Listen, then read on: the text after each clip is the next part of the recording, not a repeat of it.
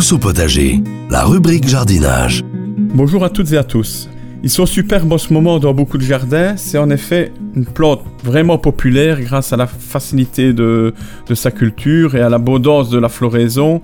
Aujourd'hui, je vais vous parler des hortensias. Alors depuis quelques années, les hydrangeas, donc hydrangeas, il faut savoir que c'est le nom latin de l'hortensia, ils font vraiment partie des arbustes les plus fleuris en période estivale. On les retrouve dans notre région du moins, principalement sous deux formes différentes. La plus populaire étant la variété Annabelle. Donc Annabelle, c'est vraiment les grosses boules blanches que l'on voit beaucoup, qu'on en, on en voit beaucoup, hein, devant beaucoup de maisons.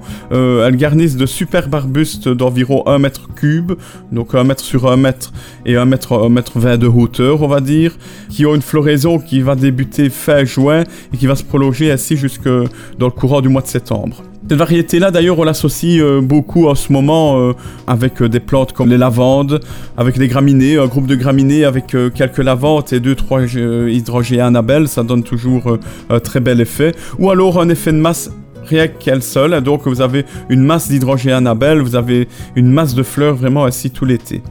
Au niveau entretien, très facile, hein, c'est pas une plante du tout exigeante, il suffit de la tailler au moins de moitié chaque année entre novembre et mars. Et l'année suivante, c'est reparti, une nouvelle floraison tout aussi abondante. Donc ne pas avoir peur de, tailler assez court malgré tout euh, chaque année pour garder une plante compacte et bien fleurie. Et alors avec un port un peu plus élancé une fleur un peu moins ronde et plutôt allongée, on retrouve également à cette époque d'ailleurs en pleine floraison les hydrogéas paniculés. Donc c'est l'hydrogéa paniculata. Suivant les variétés, leur hauteur varie de 1 à 2 mètres et leur coloris varie du blanc au rose foncé, voire presque rouge d'ailleurs même. Il y en a certains qui changent de couleur, donc la, couleur évolue un petit peu suivant la saison. Euh, on peut notamment citer l'hybride vanille-fraise, qui sera d'abord blanc pur euh, en début de floraison et qui va terminer en automne euh, d'un rose fuchsia très lumineux, donc vraiment une couleur changeante suivant la saison.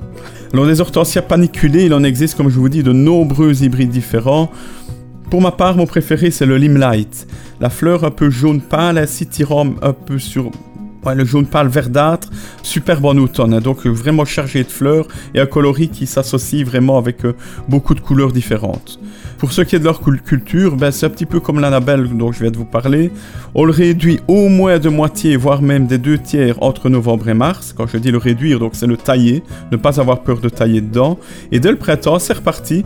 La plante grandit, puis elle programme sa floraison pour l'été suivant. Voilà, ça ce sont vraiment les deux catégories d'hortensias qui sont vraiment bien populaires dans nos régions, bien plus populaires que les anciennes variétés colorées bleu, rose, rouge que l'on voyait à l'époque, euh, qui ne sont vraiment plus très demandées ni plus très souvent représentées vers chez nous, euh, car elles n'ont pas toujours vraiment la chance de fleurir sous notre climat. Euh, elles préfèrent des, climats un peu plus doux.